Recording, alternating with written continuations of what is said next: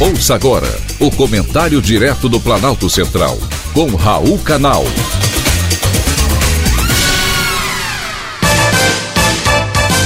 Queridos ouvintes e atentos escutantes, assunto de hoje: Dia Mundial da Água. A água é tão importante para a vida que até tem um Dia Mundial para lembrarmos disso. Aconteceu no último dia 22 de março. Esse dia foi definido pela ONU Organização das Nações Unidas ainda em 1993, com o objetivo de colocar em discussão assuntos importantes relacionados com esse recurso natural. É uma oportunidade para se discutir a importância da água para a vida e para o desenvolvimento econômico e social. Como sabemos, a vida no planeta só é possível graças à presença de água. Por isso, é fundamental cuidar das fontes de água para a nossa sobrevivência. O corpo humano, por exemplo, necessita da água para diversos processos, como, por exemplo, a manutenção da temperatura corpórea e o transporte de substâncias. A água é um recurso essencial para a sobrevivência de todos os seres vivos.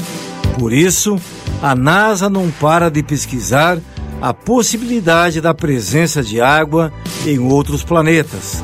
E recentemente foi descoberta água na Lua.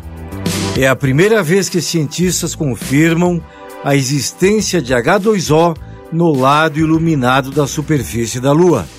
Até hoje, cientistas só haviam detectado água em estado sólido ou seja, gelo, em regiões escuras do satélite natural da Terra, tanto do lado oculto quanto do lado visível, onde o Sol nunca bate e as temperaturas chegam a 184 graus negativos. Responder à pergunta: existe água na Lua? abre uma série de outras perguntas. Os cientistas dizem que sem uma atmosfera espessa, a água na superfície lunar que recebe luz do Sol deveria perder-se no espaço. No entanto, de alguma forma, algo está mantendo a água ali. E você sabe que onde tem água e oxigênio é possível haver vida. A água é importante também para a sobrevivência e manutenção da agricultura. O aumento na produção dos alimentos demanda mais água e poderá aumentar ainda mais as disputas pelo uso da mesma, reduzindo a qualidade de vida da própria população. E aí o papel da ciência é fundamental. As inovações modificam a situação atual, possibilitando produzir mais sem aumentar as demandas hídricas, sem danos adicionais ao meio ambiente.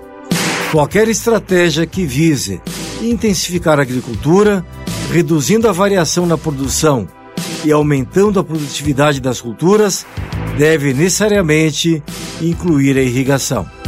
E a tecnologia é essencial na produção de alimentos. Atualmente, com a variabilidade climática cada vez mais acentuada, não se pode pensar no desenvolvimento de uma política de segurança alimentar e de segurança ambiental que não estabeleça políticas de longo prazo para o desenvolvimento da agricultura irrigada. A água é essencial.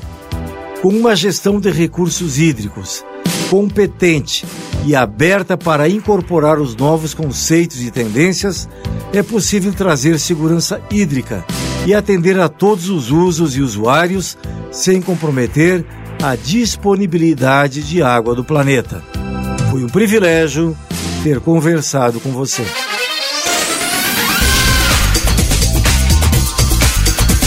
Acabamos de apresentar o Comentário Direto do Planalto Central, com Raul Canal.